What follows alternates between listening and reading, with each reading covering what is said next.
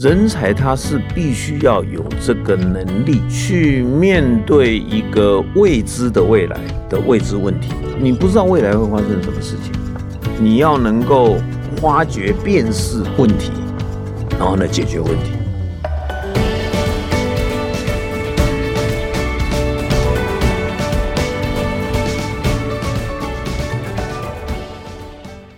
大家好，欢迎来到今天的哈佛人物面对面单元。那本周的主题是 CEO 领导学。那一连好几天呢，周一到周四，我已经分享了目前市面上十一月号《哈佛商业评论》上的一个专题，是由美国版的 HBR 邀请八位跨国企业的 CEO 亲自执笔或者是他口述哦。这些 CEO 有的蛮有名的哦，大家都很熟悉的，包括 L'Oreal 的总裁、莫德纳的总裁、百胜中国，他是全大陆最大餐饮集团的总裁 CEO 哈，都分享他们的经营的一些心法，或者是怎么面对危机，或者是动荡时代的管理的一些法则。那么今天呢，来到我们哈佛人物面对面，就要邀请一个本土版的大企业家来跟我做他的分享哈。那这位企业家呢，是我们哈佛商业评论繁体中文版，自从八年前开始，我们也跟美国版一样，有台湾的百大 CEO 的评选。那么今天来到我们现场的贵宾呢，都是每次哈都入选我们百大 CEO，而且他的名次每一次都是前十名哦，真的是非常的不容易，都是名列前茅哈。那这一位 CEO，我一讲他的名字。大家一定非常的熟悉哈，就是我们联强国际的总裁杜书杜总裁啊，我们先邀请杜总裁跟各位打个招呼。各位听众，大家好。呃，总裁，这也是处女秀了哈。对 对对，上我们 Parkes，所以上一次呢，总裁又得奖的时候，我就跟总裁预约说，哎，我们现在这个 Parkes 呢，请听哈佛管理学呢，还蛮受听众喜欢的，所以有机会呢邀请总裁来。所以今天总裁呢也是百忙中抽空呢来出席我们的人物面对面。希望你今天的处女秀经验会愉快哈。那因为我们今天的主题呢是非常适合总裁来发挥的哈，就是。到底怎么做一个好的领导人，或者是你的领导有一些什么原则啊、原理啊，或者一些心法呢？可以跟我们听众做分享哈。那么在正式请教总裁问题之前呢，我还是要先稍微补充一下总裁的资历哈。总裁是交大毕业的哈，然后毕业之后就加入了这个神通集团，那么很快呢就当上了主管。那很快呢，应该三十几岁呢就创办了联强哈。那联强这三十几年来呢表现非常的好，现在已经是呃全亚洲最大的电子通路集团哈。所以去年的营业额也破了四千亿嘛哈，所以表现真的是非常的好。所以呢，我接下来要来问总裁第一个问题哈，就是因为其实你也没有管理的。你毕业的科系也是电子相关科系哈，也没有后来也没有去念 MBA 啊，也没有去念 EMBA 啊，然后可是你很早就可以当上管理的职位，而且很早就当上了这个联强国际的总经理哈。所以第一个问题来请教总裁，你是怎么培养自己的管理才能的？我我想这个呃，当初啊，因为我觉得电子这个方面的产业会很有前途，所以我在。呃，考大学的时候呢，我所有的志愿全部会有个电子，OK，电子电机的，有电的就给它填就对了。那后来呢，就上了交大的计算与控制，这等于是现在的所谓的资工 （computer science） 的的这个最最早的一个一一届的这种情形。但是呢，进去读的时候呢，我就在想说，那我未来会从事什么样的工作，什么样的发展的一个 scope？那就发现说这个东西太贵了，那那很贵的东西呢，就只有少数人用得起。就那个时候的电脑，对，大台，然后很大台，非常的贵，金融机构才勉强可以买个一台之类的所以那时候就想说，哇，那未来的出路很窄哦。那就想说，那里面的能够比较宽的是什么？可能就是怎么样用电脑帮企业呢？做电脑化，做这个这个资讯的应用，那我就想说，那那只懂电脑，不懂企业怎么营运，怎么样能够能够做好这个工作？所以我在大学的时候呢，就修了二十几个学分的这个管理相关的一个课程。嗯，那同时我说，我我我去去服兵役的时候呢，还报了一个很厚的这个彼得杜拉克的这个管理学呢，去去去读。那那原先就是因为要希望说，出来工作的时候呢，我能够具备有营运管理的这样的一个尝试吧。嗯后来当然这个呃要出来工作的时候呢，刚好这个呃现在我们说 Intel 的英特尔的这个 CPU 呢出来，那我就认为说这个东西可以普及，嗯那我就从从事于这个行业。但是呢，这里面有一个很重要的就是说，因为在学校有修了这样的课程，所以我感觉我进入职场的时候，其实对企业怎么样营运的是有概念的。所以即使我是当一个基层的人员，但是呢，我会觉得呃，企业的营运好像还蛮蛮熟悉的。嗯所以呢，呃，没有违和感，所以整个的工作的一个一个运作表现就非常的顺畅。那我想，或许也是因为这样的原因，那我很快的就变成为主管。嗯但是呢，做主管我更知道说，那作为一个主管，我应该要怎么管理，因为在学校修的那个那个那些课程呢，等于是我的一个基础，无形中让我在这一方面就比较能够没有卡点。OK，我会换，因为后来我自己当经营管理，在经营公司的时候，我就很容易会看到很多的基层同仁，他从学校毕业进到企业的时候，进进到社会的时候，会有那个违和感，卡卡的，觉得说啊，企业怎么这样子嗯啊？那做主管的也是，当了做主管的时候呢，不知道主管要要干什么样的一个一个一个情形，就有那个卡点，你非得去把它点破，否则的话呢，就那个门槛好像很深。我就觉得说，这一个在学校花时间去修这些课呢，使得我后来在整个人生的这个职癌的发展、事业的发展的过程的时候，它无形中帮我去掉了一些关卡卡点。那那我想这是一个一个最重要的一个基础。那当然后面你你随着你的职务，再加上你不断的会吸收这些管理方面的杂志啊等等这种情形，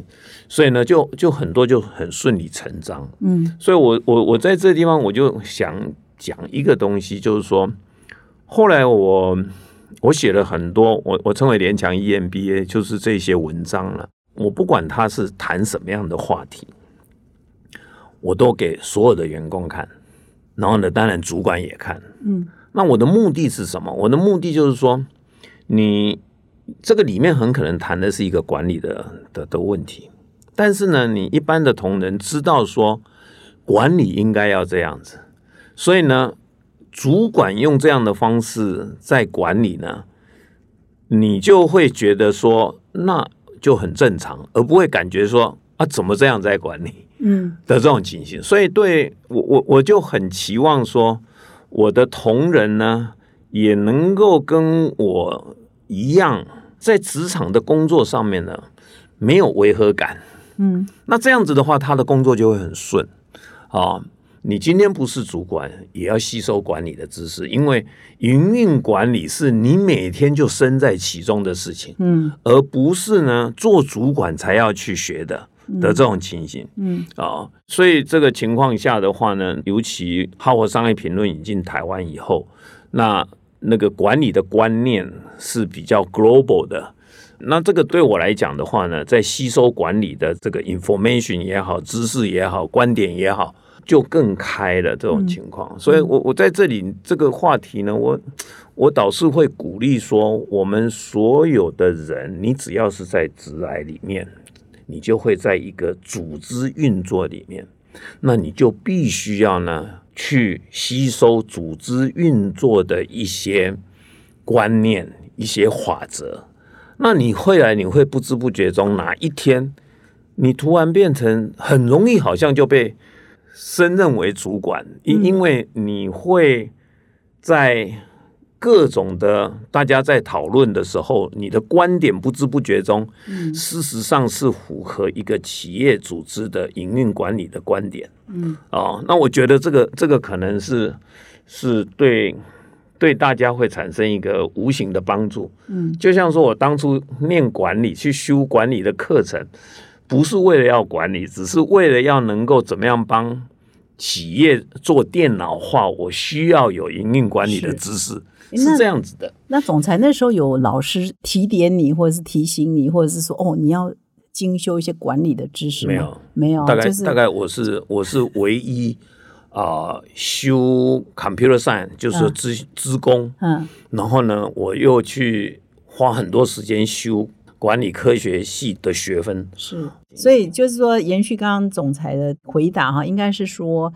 管理这个知识要普及，不管你现在是最大的主负责人，你是董事长，或者你是刚进社会的，甚至你还是在念大学，你还是学生时代，像总裁这样还是在念大学的时代，就莫名其妙有那个危机感哈，就读了这一些哈，所以这个就变成蛮重要的基础的管理的知识，变成是每一个职场人都应该具备的哈。那我也必须说，这个很感谢总裁是我们《哈佛商业评论》的忠实读者啊，重度使用者哈。所以如果今天勉强有很成功的话，我想我们也有一点点小小的功劳，英姐啊，可以这样子自我吹嘘一下吧。因为想说我们传播进步的力量，传播跟国际接轨的管理知识，对我们企业就是有实质帮助的嘛，对不对？对，嗯。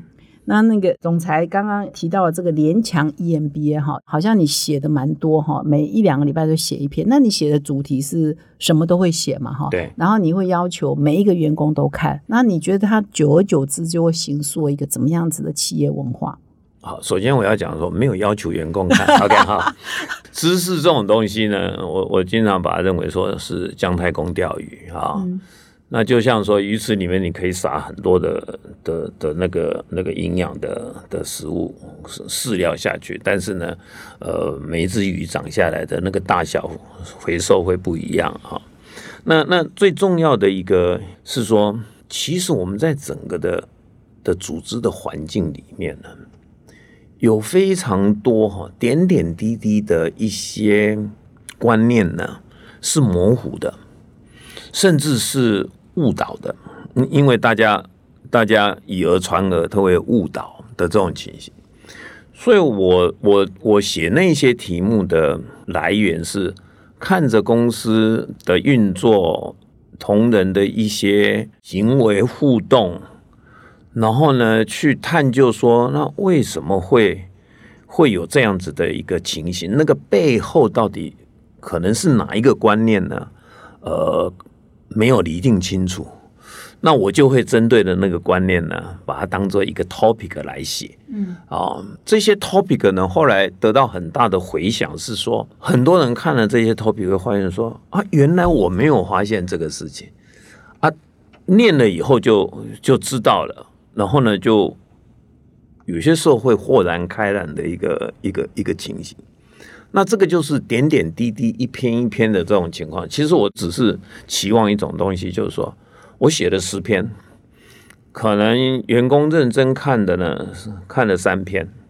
然后呢有一篇呢就非常有感觉，那就成功了。哦，我我并不期望每一个人都十篇都很认真的在读，因为这个不是像学校上课要考试嘛。那现在已经写到第多少篇了？我现在大概写了差不多将近三百篇，三百篇，三百篇，OK，所以等于一个礼拜。呃，其实我从两千年就开始写，两千，所以我写了二十几、二十二年，二十二年。但是你的，我好像有问过总裁，你并没有一个固定的规律，就有有所感就写了，对对，没有没有强迫说我一定要多久写一篇对，这样比较没有压力。其实我很佩服你们这个办杂志的，你知道吗？因为我有 deadline，我要出刊，我对，非生出来。因为我我曾经为了要能够推广 Intel Microprocess 的这一个这个应用。那我就我就办了一本杂志，叫做《微电脑时代》，嗯，还得过金鼎奖哦。对，那那那个时候呢，我办办办到最后，我认为说任务完成了，我就把它收掉。其实那时候我一这个这一年下来可以赚五十万，那是一九八五年的的的那个时代啊，也不无小补了。但是呢。说实在的，就是你每 每时间到就要就要出刊，固定要出。你没有出刊哦，就像就像那个那个房贷没缴一样，那种压力很大，所以我们佩服你们这个办杂志的。总裁，你这个三百多篇，回想最好的是哪一篇？其实有很多啦，那那里面有一些的话呢，比如说我有一篇文章叫做“赢得信赖是荣誉也是责任”，荣誉也是责任。OK，啊，那这里面呢，我就谈了一个重要的的的题目，就是说什么叫做信赖？嗯，啊，我我们经常呢很容易就是说，哦，你不你不信赖我啊，我我们经常会这样就很生气，所以我那个地方就就就把它仔细的这个分解一下，就是说，其实我们人与人之间的信赖，啊，都是局部的，就是说某一个面相，我可能信赖你百分之一百，但是某一个面相，我只能我可能只剩信任你百分之六十。那是因为每一个人各有专长的关系，哦，每一个人也有他的一个一个某一个领域的我们叫做层级的关系，所以呢，这个信赖呢不是一个简单的二分法。嗯那那这个呢，我我认为很重要，就是说它可以破解大家彼此之间呢这一种叫做一翻两瞪眼的认知，就是说信赖你不是信赖我，就叫做不信赖我的这样的情形。那这个对整个公司的营运人与人之间的话，是可以这个化解掉很多这种没有必要的误解。那当然，后面的那个那个就会谈到，就是说，其实为什么是是荣誉也是责任？因为说实在要赢得人家信赖是不容易的容易的事情，不是说好像其他的人都要无条件的信赖你。嗯啊，你自己认为很好，人家就应该要信赖你，没有这回事，是要你要去争取，然后呢，需要时间去赢得人家的信赖。那为什么说也是一个责任？我因为我们都知道说，当我信赖你的话，信赖你的话，你的所说，我就会把它当真，那我就会依照你所说的这个部分呢，延伸去做其他的决策。那假如说你一个人就随便说说，习惯性随便说说，那别人拿了你这个随便说说的再去做其他的决策的话，那就一定会产生很大的错误。所以这个的连锁产生的这一种伤害会很大。嗯，所以我们每一个人，当我们别人信赖你的时候，你就要更加的审慎你的表达。那我我认为这一这一篇文章呢，会促使比较 general 的一个一个人与人之间减少这种误解，然后呢，不会产生很多的这个叫做后遗症，你知道？啊，不信信赖不信赖的问题啦，这个无条件要别人一定要信赖你啦，还有呢随便说说，然后呢这个造成别人的一个一个情形，这个就会搅在一起。那大家有这样的观念的话呢，事实上整个 environment 会变得很好的这种情形。哇，那这一篇呃是引起同事很多共鸣哦。对啊，哇，否则大家都很容易陷入说哦你不信赖我这句话哦好像很伤人，很很容易伤听到，人哦。OK OK，对不对？我再请教一下总裁啊，总裁你从二十等于是二十大念大学嘛，十八九岁直到二十几岁就开始接触管理的知识，后来真的在企业界服务，也当了。啊，负责人或者领导人这么久，然后也看了这么多，因为我知道有些企业领导人他也不太看管理的书，哎，他都看文学啊、艺术啊等等。但是你就是超过五十年了，这样加起来超过四五十年都自己在做管理，也在看，甚至还写。所以你现在接触管理的知识是不是很快啊？对然后是像我们 HBR，别人可能要看三小时，你可能看半小时就看完了的。因为因为你累积的那个 database 很多，嗯，这里面包括说说对于管理学的各种的理论、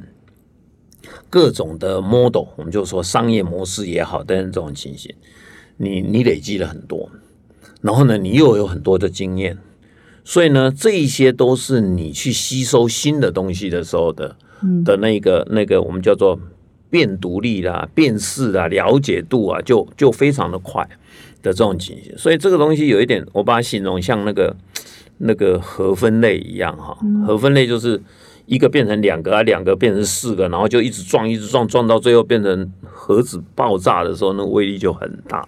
的这样子的一个情形。嗯，所以你会很 enjoy，因为你吸收的很快。嗯，对，所以这里也是给我们各位听众吼激励了哈，因为有一些听众像我们做这个，请听哈佛管理学，就是协助听众可以比较快速的了解我们哈佛商业评论的内容。所以各位听众不要只听哈，也要去看我们的杂志，看我们的原文哦，这功力会更增加哈。而且给自己一点时间呢哈，给自己一点时间熟悉的这个语言哈，就像总裁一样，你就吸收会越快，而且还可以举一反三。所以我接下来要问总裁，那你平常你怎么样定位自己的角色？作为一个领导人，到底应该要做哪些事才是一个称职的领导人呢？哦，其实呢，哈，应该这样讲哈，企业在不同的阶段的时候，你这个领导人所所承担的的这个角色呢，是是是不一样的。我我打个比方，你企业小的时候，说实在的，你根本没有办法请得起柴米盐酱醋茶这个五虎将，嗯，来来一起 work。所以在这种情况下的话呢，一个企业经营者，这个创办的这个的话呢，他几乎要柴米油酱醋茶都要自己做。嗯，那虽然在在这种情况下，你不见得都能够做得很好，但是你的责任就是要去要自己都去 involve，然后呢，慢慢慢慢渐渐在那在这种过程的时候，你几乎要自己去投入定定各种功能的一些运作机制。所以好像总裁年轻的时候晚上都回家写 SOP，就是在讲这个是吧？对自己的 SOP。对，白天的话呢，因为公司要营运，很多事情你要忙，你根本没有时间做这个东西，那你就只好晚上回家做。嗯所以，所以那时候的的的一个一个领导者哈，是白天晚上是两份工作，OK，但是没有办法，你企业就就只能这样子啊。那你渐渐变大了以后呢，呃，要有一个意识是说，你怎么样积极的让每一个功能，OK，你的你的这些干部呢，怎么升级？嗯，然后呢，把它优化，嗯，你的这一些机制的这种这种情形。所以不同的阶段，这是一个一层一层上来的，这是一个一个主轴。另外一个主轴，当你企业达到某一种规模的时候，你的管理模式是不一样的。啊、我们讲说矩阵式管理啦，等等这种情形，还有你必须要那个数位化等等这种情况，所以不同的阶段，呃，你你你经营一个企业，领导一个企业，你在不同的阶段的时候呢，你你必须要用不同的方法，不同的加减乘除嘛不断。的强化，对嗯你就要加减乘除，嗯然后这里面就有一个卡点，就是说，你是不是在适当的时间做改变？嗯啊，我我们会看到有一些企业哈，它因为没有做管理模式的的改变，以至于的扩不大。嗯，啊，没办法扩大。说领导人的改变，还是说整个组的改变。织？嗯。领导人观念的改变，嗯。去用不同的组织的方法跟运作的方法来这个营运不同规模的这个企业啊，你长大到那个就像我们那个小孩子一样嘛，你小孩长大了以后，你要跟他换衣服嘛，嗯还有很多那个那个有壳的那个，他一定要脱壳嘛啊好，OK，好否则他就长不大啊。嗯哦、嗯所以这里嗯面呢，就是一个一个关键点，就是说不要太迟。我说嗯没有人说刚刚好及时啊，但是你不要太迟，因为太迟你就影响到你的嗯你你你企业的的的发展的这种情形。嗯，如果这样看联强有几个不同的，像你的角色，你觉得你有没有经过从什么角色经过几次蜕变，到成今天这样？基本上对联强来讲的话呢，嗯，因为联强创立之前，我的经验跟对产业的了解，所以联强创立的时候呢，那个我们叫做 business model 跟整个的定位呢就有概念了。所以那时候怎么样子柴米油酱醋茶，就是说哪个功能应该怎么样，哪个功能应该怎么样子，那我就带着这些干部呢，嗯在做啊。那那渐渐的这个阶段完了以后呢，当我们基础打好了，我们开始要国际化，因为我们知道说整个整个台湾的规模很小，你你再怎么全部都给你好了，这个只能做到某一个 size，所以我们就是要开始国际化。那当然我们知道国际化之前，其实我们那些运作的功能啊，还有还有电脑的运作的系统啊，就在前一段就就做了。所以呢，到到我们要国际化的时候，我我们我们这些工具就有，它可以移植到国外去。然后呢，你的你你才不会出去的时候呢，结果结果乱成一团啊！因为因为系统制度是是可以 copy 的。嗯，啊，那你假如没有系统制度的话呢，你要国际化，你没有办法 copy，往往会冲出去呢，那就阵亡呃很很多。OK，所以呢，我们从九七年开始拓展到海外等等这种情形，那海外拓展的好几个地方以后，整个规模变大，所以我们在二零零五年的时候呢，我就做了一个改变，就是。就是正式的成立这个总部，嗯，那总部呢，就是产品员酱组长，包括我们的营销啦、财务啦、我们的法务啦、我们的这个商务啦、我们的运筹啊，每一个功能在总部都都设立一个一个一个管理的团队，那他就能够从总部的角度去管。我们在海外所有的据点，嗯，啊，比如说运筹的，他就管海外所有的据点的这个运筹，他很专业的下去管。好，那那这样子的话，我们就可以让每一个据点的那一个 CEO，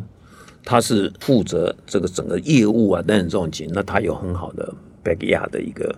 一个一个情形。所以，二零零五年就设立这样子的一个情形，但设立这个过程花了很多的时间，因为不是那么容易的事情。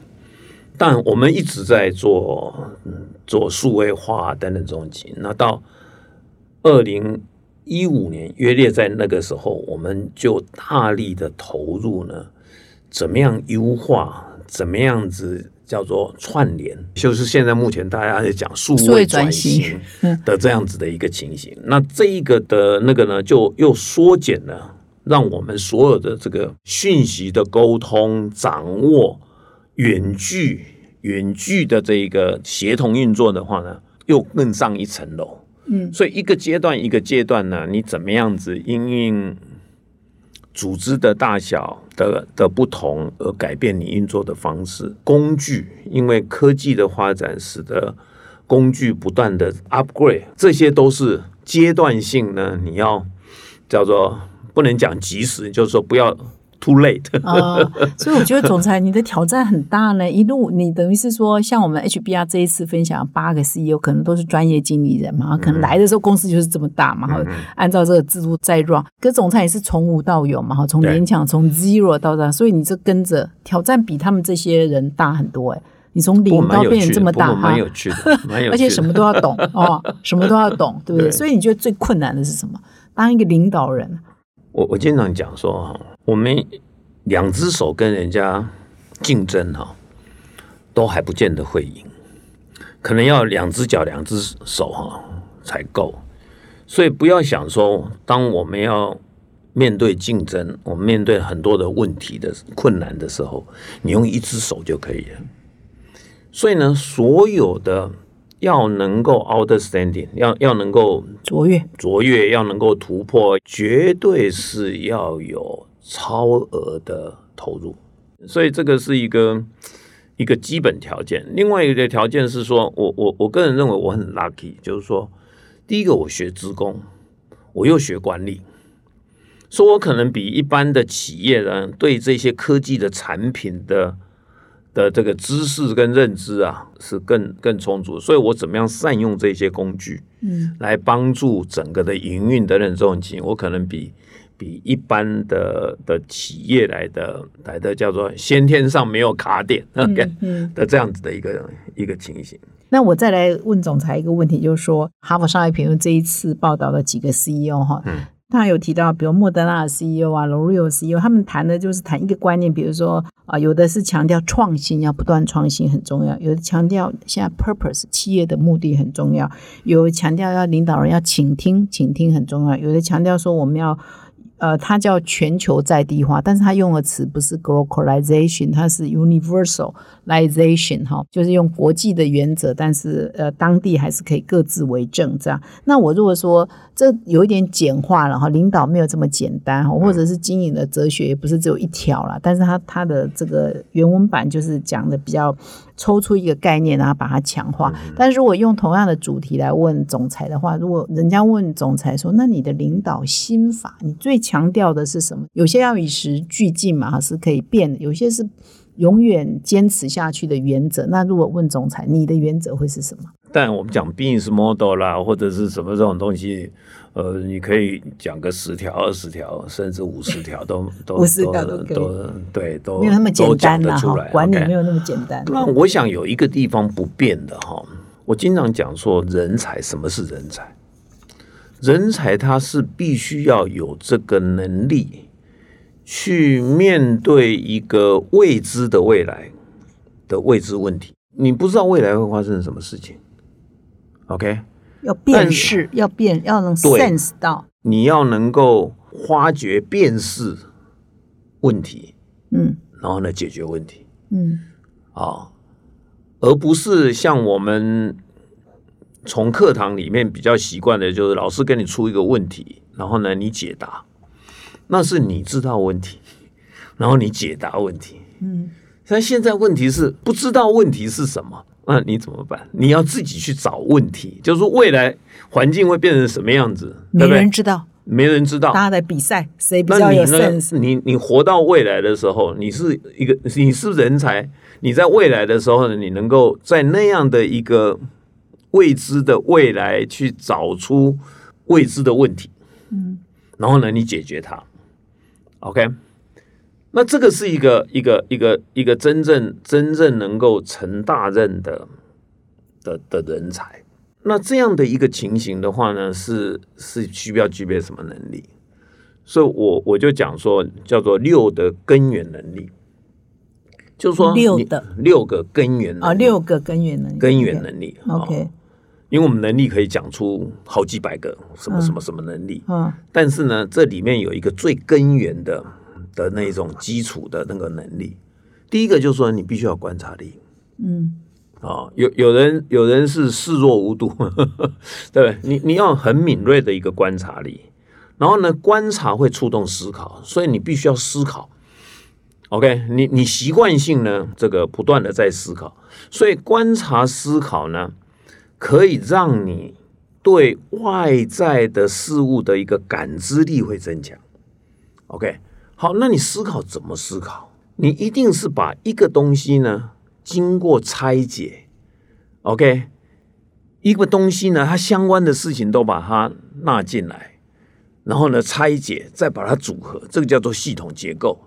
就是说，你的你的习惯是不是把看任何一个东西都注重？它整个的系统，而不是看单点。嗯，OK，那这个系统是用什么结构的？是是架构成什么样子？所以，我们看到一个东西的话呢，系统结构其实也叫做拆解。就是说，我看了一个事物，我去拆解它里面到底是什么的这种情形。所以呢，我我我们就是说，系统结构整理分析，大概就是我们呃一般，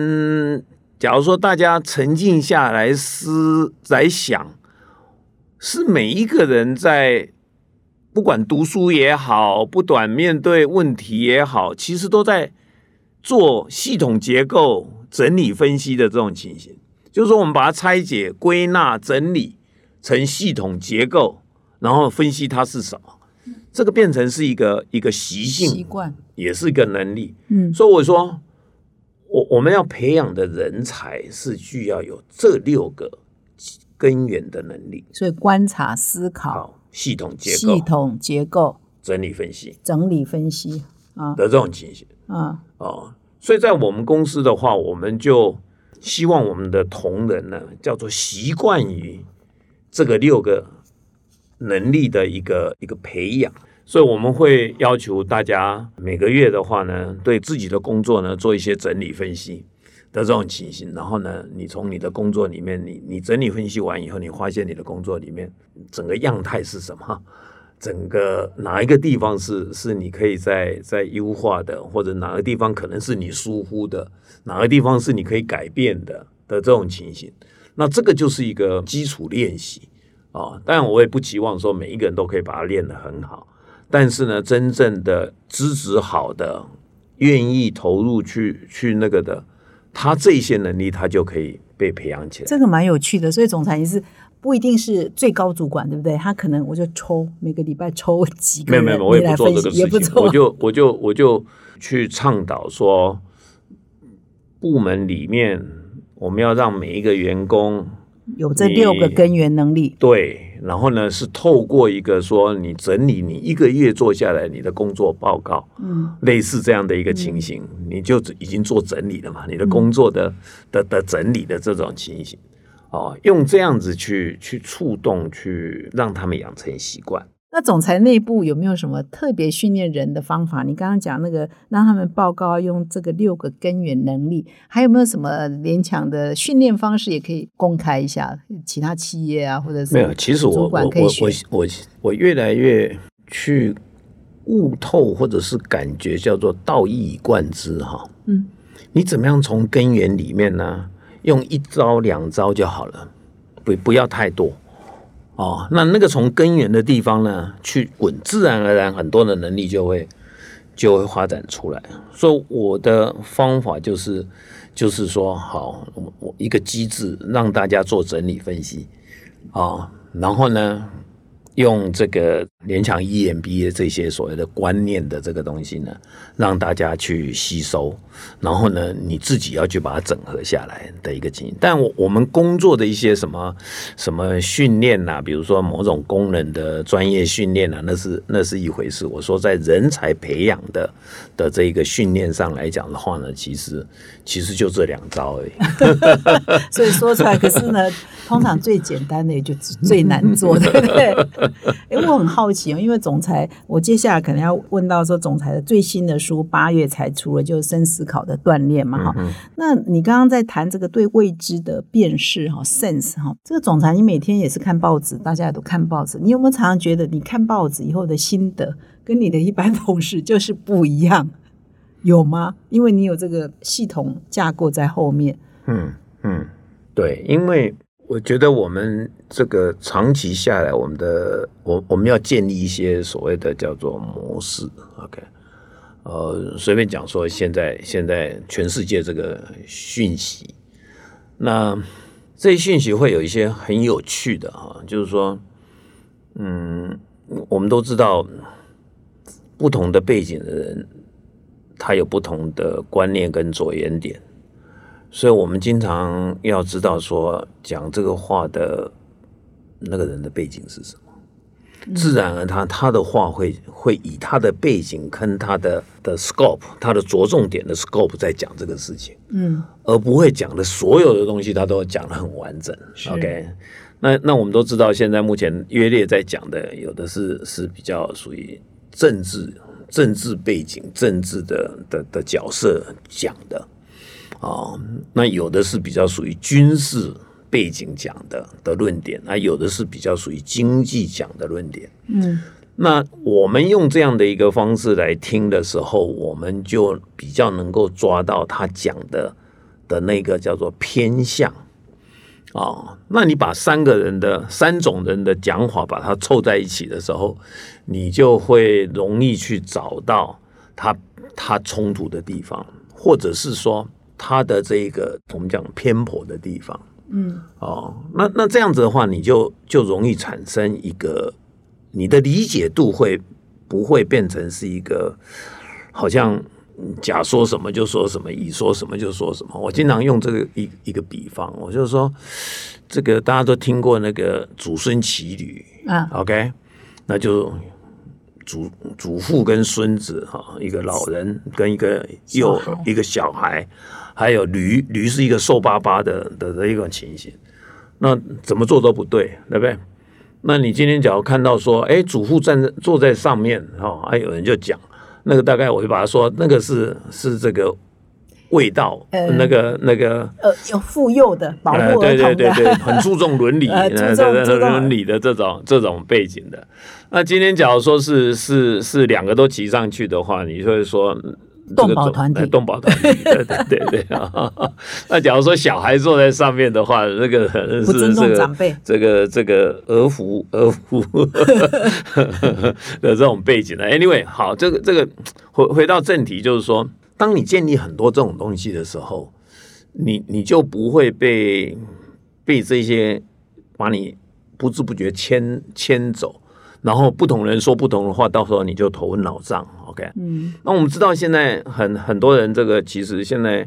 大部分的人都压力很大，所以他可能对不同的人讲不同的话嗯啊，或或者摆不平的这种情形。那你能够判断这个的话，你你才不会完完全听他一次讲话，你就你就相信他。那那个我在请教总裁，最近呢，你暌违六年哈，又出了一本新书嘛，叫《深思考的锻炼》啊。那你呃出这一本书的，当然就是说现在的时代又比讯息比以前的时代又多太多，好像感觉起来是蛮不错的啊。我们有越来越多讯息，越来越透明，可是很多讯息也是可能是假消息，或者是烟幕弹，或者是。可能反而会左右我们的判断，误导我们的判断。所以，总裁要不要来谈一下你出这本书的用意，以及这本书主要你想要传达什么理念？我想，呃，这个名词很久的叫 M 化，哦嗯就是说这个很多地方都走向 M 化。M 化所谓的叫做原来是一个单峰型的，就是我们讲常态分配的话，中间是最多的，然后两端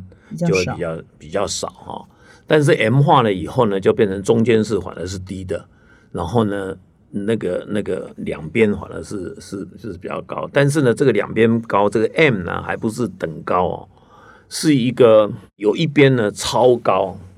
那另外一个一个凸出来的也是小小的这种情形。啊、那这个 M 化呢，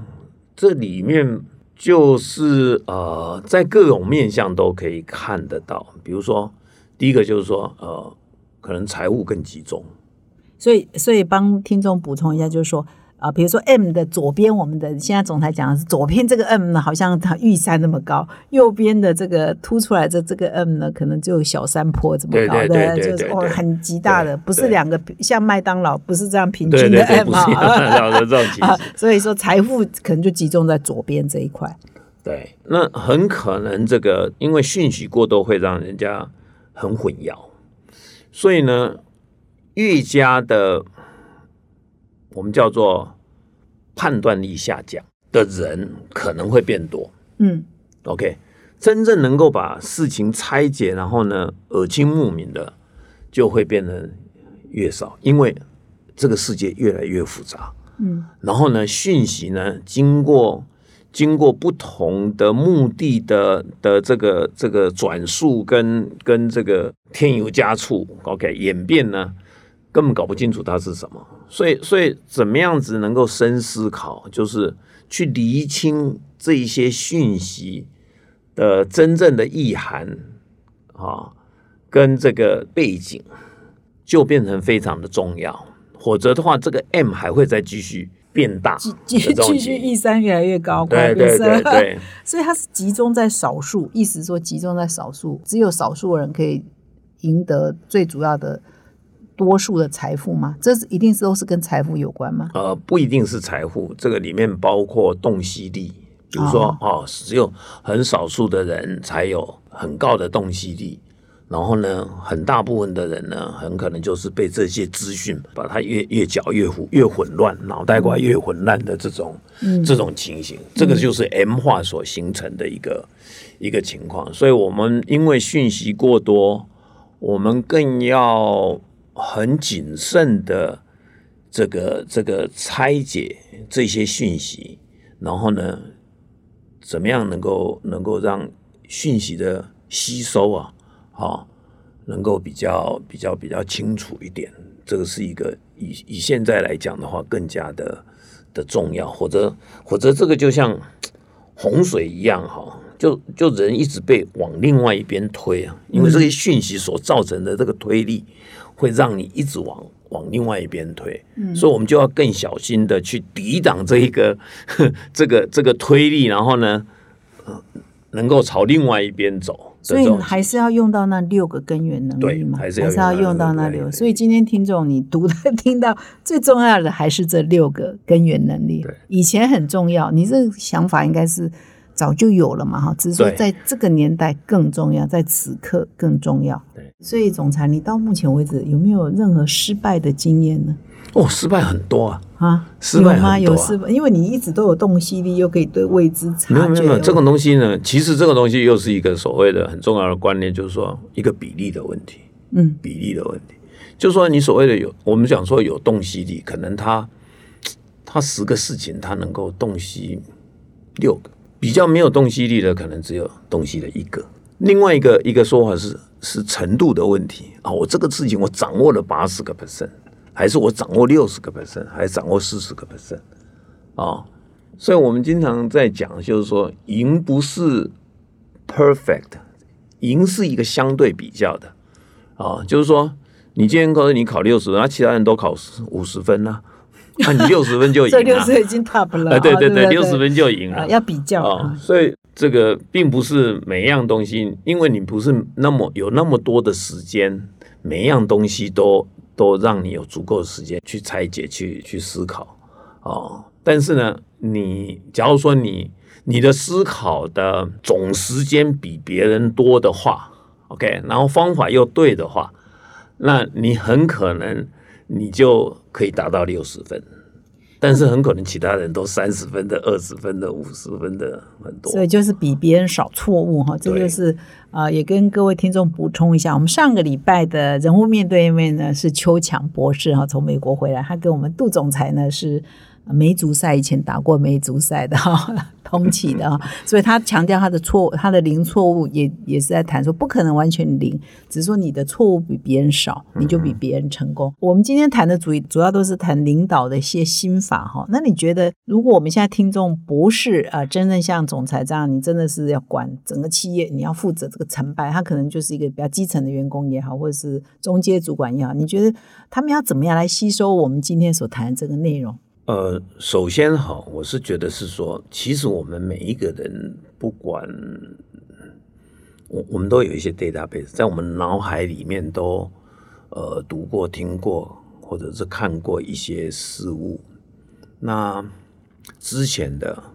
比较少，资深的可能比较多啊，等等这种情形。但是不管你你你是什么样的情况。你现你现阶段是在什么样的一个一个一个一个位阶？怎么样把听到的东西哈，跟你的资料库去对应，去勾稽，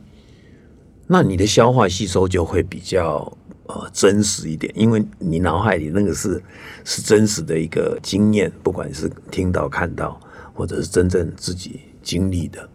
那这种的效果会比较好，哦，会比较好。那天底下没有速成的，哦，就是必须要有耐心的点点滴滴这样子的一个方式，自然而然你的 database 的累积就会比别人好。但是呢，你也是需要经过相当的时间，那个、那个、那个 database 才能够达到某一种所谓的叫做会产生一个。比较大的连锁效应、反应效应的阶段，所以，假如年轻的人来讲的话，有些时候是叫做真的是要认知一个叫做急不得，因为那个那个脑袋瓜里面的那个经验历练这一些东西，是协助你来判读很重要的。那你那个需要时间嘛？哦，所以想要吃。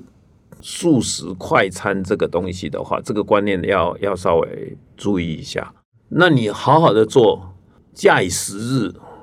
那个就会就会花销出来。这个世界蛮公平的。我我还有一句话，就是说，这个我们这个蜜糖里面呢是有毒丸的啊，苦果里面有仙丹。什么叫蜜糖里面有毒丸？就是说，我们今天讲要快快乐乐过日子。啊，那其实呢，那个那个快快乐乐里面含了一个毒丸，OK，就让你可能后面也快乐不起来，OK，好，那苦果里面有仙丹，就是说没有错，我们现在这样子的话好累哦，好像等等什么这种情形，对不对？但是呢，他就会练就出一个能力、能耐出来。哦，所以那个是仙丹，那是让你后面越走越顺。现在是那个苦，对不对？但是呢，后面会越走越，这是不变的道理。好，我们不知不觉呢，已经跟总裁聊了。呃，快一个小时了哈，但是我还是有两个问题要再请教一下总裁。第一个问题是我们聊到现在啊，总裁在读了这四五十年来都在呃深耕这个管理的学问哈。你心目中有没有管理的大师啊、典范，或你向他学到最多的，可以推荐给我们的听众？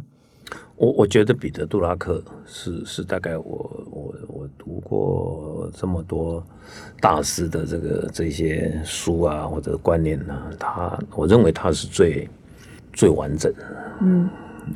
而且后来我读了他的那个，人家说是他的自传，叫《旁观者》啊，《旁观者》也是我们家出的，对，是我们家出的。然后那个你从从那个整个这样看下来，你会看到他的经历呢是很特别的，他等于是说几乎是从这个实际的这个他的体验。去生成这些管理的的的的哲理的这种情形，所以呢，他的 coverage 很广，嗯，的这样的一个情况，所以我倒是觉得说，他写出来的东西的那一个，我们叫做一针见血，跟那个那个非常真实的那一个那个情境哈，嗯，呃，我我个人感觉到感觉得出来那一种。那一种情形，因为我们经常会看到有一些有一些管理学者或怎么样的话，他谈的是比较理论，嗯。啊，但是呢，用到那个末端，真正在使应用的时候的那个末端的那个地方的话呢，呃，你就比较难到难读到那个好像活生生的那个。那个那个应用的这种这种情形，嗯，他也是现代管理学之父嘛，哈。旁观者这本书也快三十年了，哈。我记得我那个时候读了，但是我现在不太敢接话，因为大部分也忘了内容了。不是很好的一本书。哦，我印象最深刻在维也纳的时候，他的。他的他的他家里面，然后呢，那时候什么霍洛伊德啦，什么什么那些那些当代的一些各领域的大师，也都是在他的同一个时代也有接触的这种情形，所以读起来蛮很过瘾的过瘾的这种情形。如果你家书架上有这一本书的话，像我家书架上还有，再把它找。今天的总裁提醒，再把它找出来看一下哈，真的也忘了很久了，二三十年有了好像是有这么久。那总裁，我们今天的人物。面对面，好不容易来一个大企业家，那现在大家都很关心未来的全世界的经济的局势啊。总裁要不要跟我们分析？你又做国际企业的国际生意的哈，你看到的能见度是怎样？其实大家想一想，从那个二零零八年的那个金融风暴以后呢，事实上整个世界哈各个领域大家都学会了。或者是建立的一些机制，来来面对一些事物的这种情形，这个机制越来越完整，这是一个一个情形。第二个情形就是说，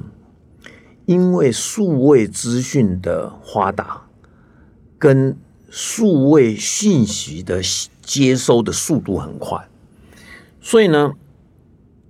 对整个的。的变化，环境的变化的话，这个数这个数据取得很快，嗯，那取得很快，你就可以马上判读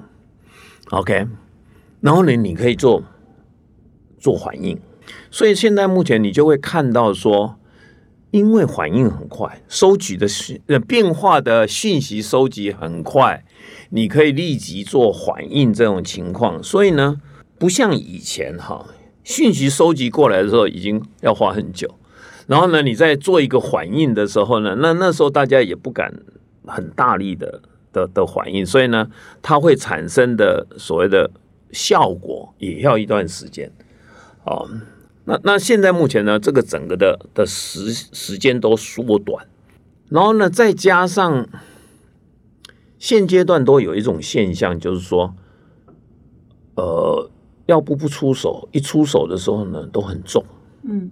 哦，我们就举现在目前这个 Fed 那个那个那个利率这样子，这样再拉，就你会感觉那个出手很重，就是说在短期之内的这个这个利率就很大。那这个只是一个例子，其实其他的领域都都有这样的一个现象，包括战争，包括这种所谓的政策，OK，因为现在很注重民意选举。所以呢，很多东西的这个变化很快，包括政策变化很快。好，这一些东西都会让我们，我我这样讲说，这个就像你在开一个赛车道一样。哦，那 F one 的那个赛车，一会儿左转，一会儿右转，等等这种情形，然后呢，车速很快，所以你要非常的仔细的观察看内的变化。嗯，然后呢，不要把。今天你认为的的状态，它会 last 很久哦啊，因因为可能很快就会变化。为什么？因为今天的状况大家都看到，就会相关的人员会采取行动。那采取行动下来，这个状况就会被改变啊。所以我我我我。我是比较某种程度的乐观，就是说，今天我们看起来很不理想，整个的这个经济啦的那种情形，对不对？啊，但是呢，我我认为说不会比我们想象的糟糕，应该会比我们想的好。为什么？因为有人会采取动作。哦哦，OK，很多人嘛，对对对，现在不好，一定会有人要去做动作啊。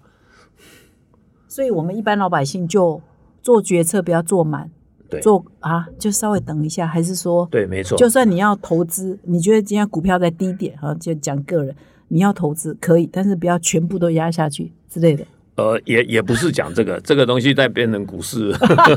我想，我是举一个一般人，好像我的意思是说，呃，你你不要认为现在很惨，甚至会更惨。嗯，可能明天就就就就就就就反转回来了。OK，那你也不要认为说啊，现在很好，然后呢，这个这个可能明天就反转回来。现在这个变化很快。那那你刚才的问题是说，我我们现在都都感觉很惨嘛，对不对？你你今天股市那个美国的股市、台湾的股市，然后呢利率，然后呢能源，对不对？然后呢战争，诸如此类，所有东西都看起来都都条件都很差，对不对？那我我的看法是，因因为很多国家等等这种情形都在选举，然后选举完了以后，很多政策就会改变。往好的，呃，因因为之前都是不好的，我 所以我们总裁是比较乐观，所以所以所以呃，可能从现在，因为现在十一月嘛，对不对？到十二月底这个中间的话，我个人的看法是，好多个地方会会转弯，嗯嗯，哦，只是这个转弯的的速度。是快还是你需要有一个一个一个转弯的时间？你这个转弯的时间是需要四个礼拜，还是两个礼拜，还是两个月？嗯，但是它不需要两年。非常谢谢总裁呢无私的分享哈，尤其是在现在这个混沌不明的时候，很多人都很焦虑啊，或者看不到明天的时候，总裁提供一些他目前。观察市局的一些时局的一些看法哦，我们今天的人物面对面呢，看似访问一个大 CEO 哈，呃 CEO 的领导学，但事实上呢，总裁一开始就跟我们强调，这个是不管你在哪个阶层啊，甚至从大学时代，你就要培养自己哦，不管你是在哪个专业，你就要基本的一些管理的知识哈，管理的学问啊，或者是慢慢的急不得。然后培养这一方面的素养哈，它是日积月累的啊。总裁也是强调这个，然后要培养六个根源的能力。我觉得今天对我们读者听众啊，这也是一个非常好的提醒，大家都要再回顾一下总裁的这个刚刚访谈上谈到的一些重点哈。当然，总裁有四本书然后将才培养将才基因将将，以及最新的呃深思考的锻炼哈，也非常适合各位听众去买来看哈。我是不敢保证总裁会帮你签名的哈，但是。但是买来看的，对自己是很有帮助的哈。那我们最后呢，看总裁对今天的访问呢，还有没有什么最后的提醒给我们的听众？所有东西都需要有耐力跟毅力啊，所有东西都不容易，你还是有耐力毅力啊。这是基础。嗯呀，好，所以呢，要跟总裁一样熟读、精读《哈佛商业评论》各位呢，未来都是未来的将才领导人哈。感谢各位的收听，也谢谢总裁来到我们今天的哈佛人物面对面现场。感谢大家的收听，我们下个礼拜再相会，谢谢，各位再见。谢谢。